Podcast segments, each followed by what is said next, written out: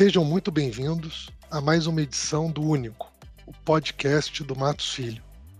Eu sou Pablo Sorge, sócio da prática de infraestrutura e energia, e hoje comigo Fabiano Brito e Felipe Feres, também sócios da prática de infraestrutura e energia. Vamos conversar um pouco sobre a Lei 14.286, que é o novo marco legal do câmbio, mas que trouxe uma inovação muito importante para o setor de infraestrutura e energia. Em seu artigo 13, essa nova lei permitiu expressamente a estipulação de pagamento em moeda estrangeira para determinados contratos.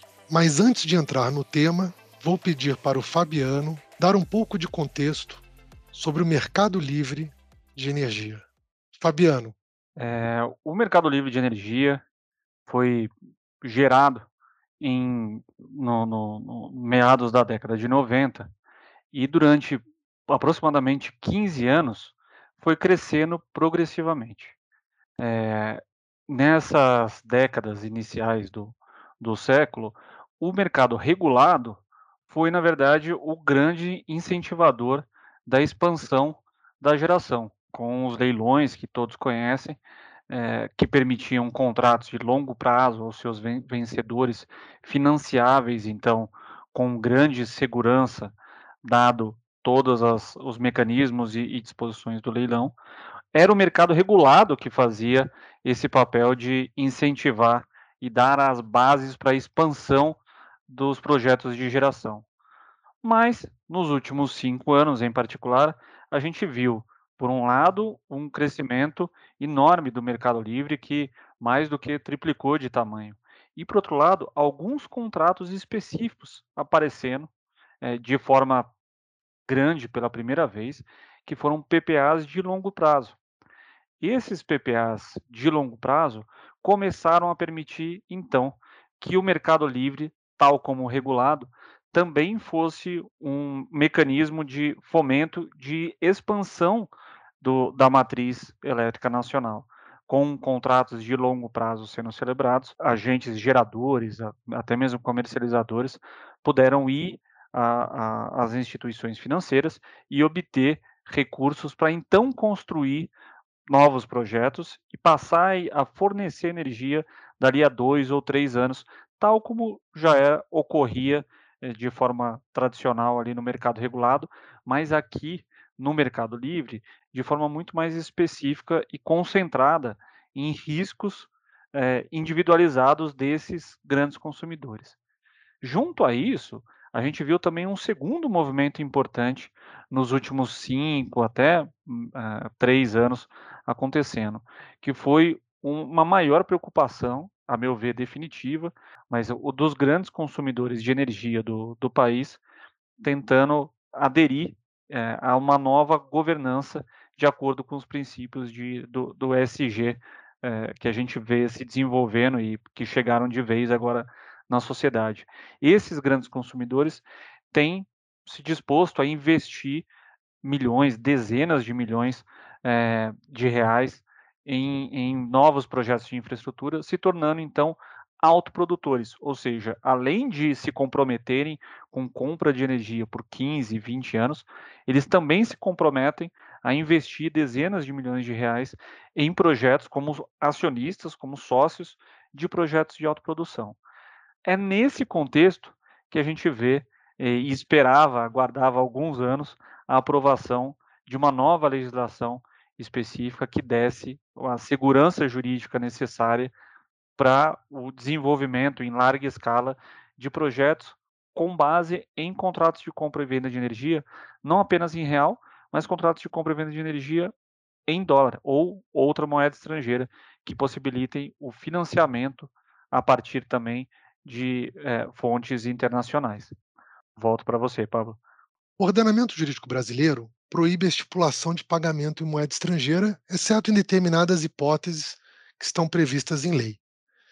Não existe uma previsão expressa para contratos de compra e venda de energia elétrica, mas essa é uma demanda que sempre existiu, principalmente por parte de exportadores que desejavam celebrar PPAs em moeda estrangeira, pois tinham hedge natural, já que vendem produtos nessa mesma moeda. Nos últimos anos, nós discutimos muito o tema e estruturamos algumas operações utilizando com base algumas exceções previstas na lei.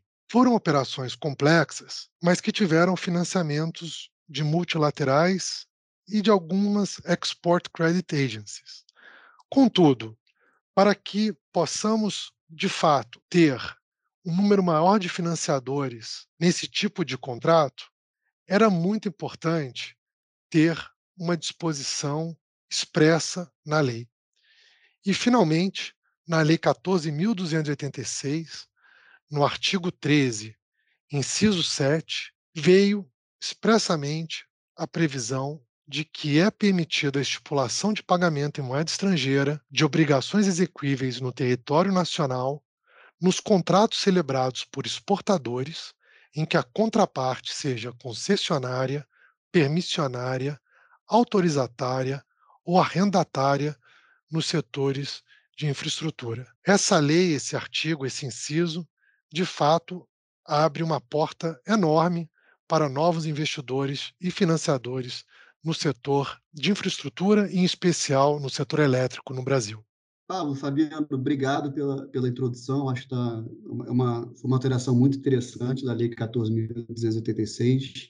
Lendo aqui né, o, o, inciso específico, o Pablo acabou de, de citá-lo, é, ele fala genericamente é, em contratos celebrados por exportadores, né, em que a contraparte seja concessionária, permissionária, autorizatária ou arrendatária nos setores de infra.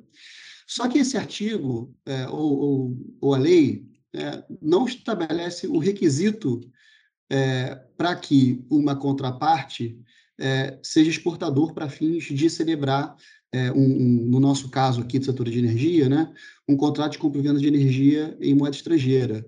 Qual a opinião de vocês sobre esse assunto? É, é qualquer exportador, basta ter uh, cadastro na Receita, é, essa empresa tem que efetivamente exportar produto. É, na visão de vocês, é, qual é o requisito aqui para que o exportador possa celebrar com, é, PPA, né, contrato de compra e venda de energia elétrica em moeda estrangeira? De fato, Pérez, a lei não, não, não, não entra aqui numa definição de exportador. É, e a gente tem recebido algumas consultas justamente no que você falou agora, né? É, o exportador precisa utilizar a energia para produzir o bem que será exportado. Ele precisa exportar um percentual da sua receita. Como a lei não trouxe qualquer tipo de critério nem requisito para se caracterizar um exportador, na nossa visão, é, toda empresa que está habilitada a exportar, portanto, tem o cadastro na Receita Federal e efetivamente exporte, independentemente do percentual, independentemente se vai utilizar a energia para aquele produto que vai ser exportado, estaria apta a celebrar esse contrato. É importante falar que essa é uma relação bilateral e, portanto, cabe ao exportador perceber os riscos de estar celebrando um contrato de energia em moeda estrangeira, da mesma forma que ele assume riscos se, porventura, tomar uma dívida em moeda estrangeira. Então, acho que não cabe aqui a gente criar critérios que a lei não trouxe. Portanto, na nossa visão, exportador é quem efetivamente exporta produtos ou serviços e tem e está habilitado para tal na Receita Federal. E aí, aproveitando o ensejo, vale comentar também que, do outro lado, da mesma forma, a lei não criou requisitos sobre quem deve ser o concessionário, o autorizatário, é, o tipo de concessão, se são concessões de serviço público, se são concessões de uso de bem público, se são autorizações de determinado tipo de empreendimento. A lei ela trouxe, de fato, uma exceção específica para os setores de infraestrutura, mas dentro dessa exceção específica para os setores de infraestrutura, a linguagem foi bem ampla, é, abrangendo ali todos os tipos de agente em suas diversas modalidades de outorga, e em particular, até mesmo, cabe alguma certa discussão, comercializadoras. É, mas comercializadoras não deixam de ser, no setor de energia, não deixam de ser autorizatárias. Então, é razoável se entender que mesmo comercializadoras também estão incluídas aqui na, na nova exceção trazida pela nova lei. Perfeito, pessoal. Uma outra dúvida que, que os nossos clientes podem ter é, como o Pablo já disse, é, alguns PPAs indexados em, em moeda estrangeira já foram firmados, né? Uh, no âmbito do, de, do Decreto-Lei 857, né? existe lá uma exceção do decreto, que é o, o, a exceção, a transferência do custo do financiamento em dólar, em moeda estrangeira, é, para o contrato nacional, né? que permitiria, portanto, indexá-lo à moeda estrangeira. Né? Veio agora a nova lei e é, criou uma, uma, uma permissão mais clara, né, trazendo segurança jurídica. Mas, na visão de vocês, o que acontece com esses PPAs firmados né, na vigência, no âmbito do decreto-lei? É, existe algum vacácio na nova lei? É, como, como ficam esses exportadores que já firmaram PPAs em, em, em moeda estrangeira, antes da, da edição da nova lei? Férez, nesse ponto, a gente precisa fazer uma distinção importante. O primeiro ponto é que compra e venda de energia é, ocorre a cada mês. Ou seja, mesmo quem tem um contrato de compra e venda de energia celebrado por um período longo antes do início da vigência da nova lei, na prática vai estar a cada mês fazendo uma operação de compra e venda de energia. Ou seja, a partir da data em que a nova lei entrar em vigor, no início de 23, começar a sua eficácia eh, no início de 23, não vai, não há espaço para se ter qualquer dúvida sobre a validade das operações que vão ser realizadas a cada mês a partir de lá e a sua vinculação à, à moeda estrangeira escolhida pelas partes. Essa é a primeira situação. A segunda situação é exatamente a que você mencionou, sobre contratos e operações realizadas, ou seja, volumes de energia efetivamente entregues antes dessa data. Nesse tipo de situação, a gente vai ter também uma diferença importante. Um primeiro tipo de compra e venda, que terá ocorrido é, no âmbito de operações estruturadas, com base em financiamento é, estrangeiro, em que você tem um, um pass-through do custo da dívida, eram operações que se entendia já seriam aceitas no âmbito da, da regulamentação. Então, a nosso ver, deveriam continuar sendo aceitas, mesmo agora com, com a nova lei. Outras operações foram operações em que as partes efetivamente escolheram, por sua autonomia da vontade, celebrar com base em, em moeda estrangeira, é, por entenderem que isso estaria dentro da sua liberdade econômica. Esse tipo de operação, em que lá atrás fazia sentido se ter uma discussão e um receio maior por conta da jurisprudência, ainda resta um espaço para algum tipo de discussão.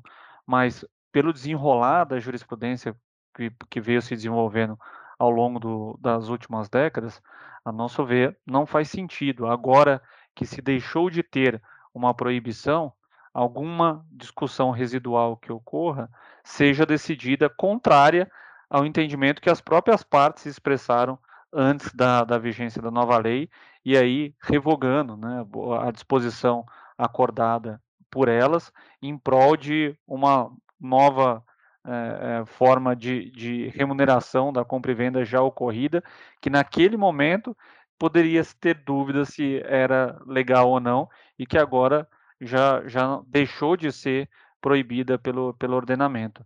Esse tipo de, de situação, a meu ver em particular, representaria um, uma grande é, é, contradição entre as partes e um, um, uma das partes aí tentando se valer da, de sua própria torpeza ali entre, entre aspas e não deveria ser referendada pelo judiciário. Eu queria pegar esse gancho, Fabiano, é, para trazer um ponto é, técnico aqui é, bem interessante é, para a discussão.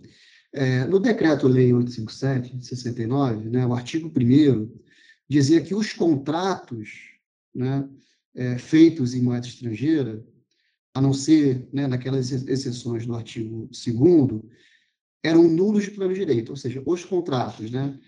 E a gente acompanhou no STJ é, que esse artigo causou bastante controvérsia e o STJ caminhou no sentido de que é, não eram nulos os contratos, mas sim as cláusulas né, de, de, pagamento. Né? Então, o, você preservava o contrato e só anulava ou revisava a cláusula de pagamento.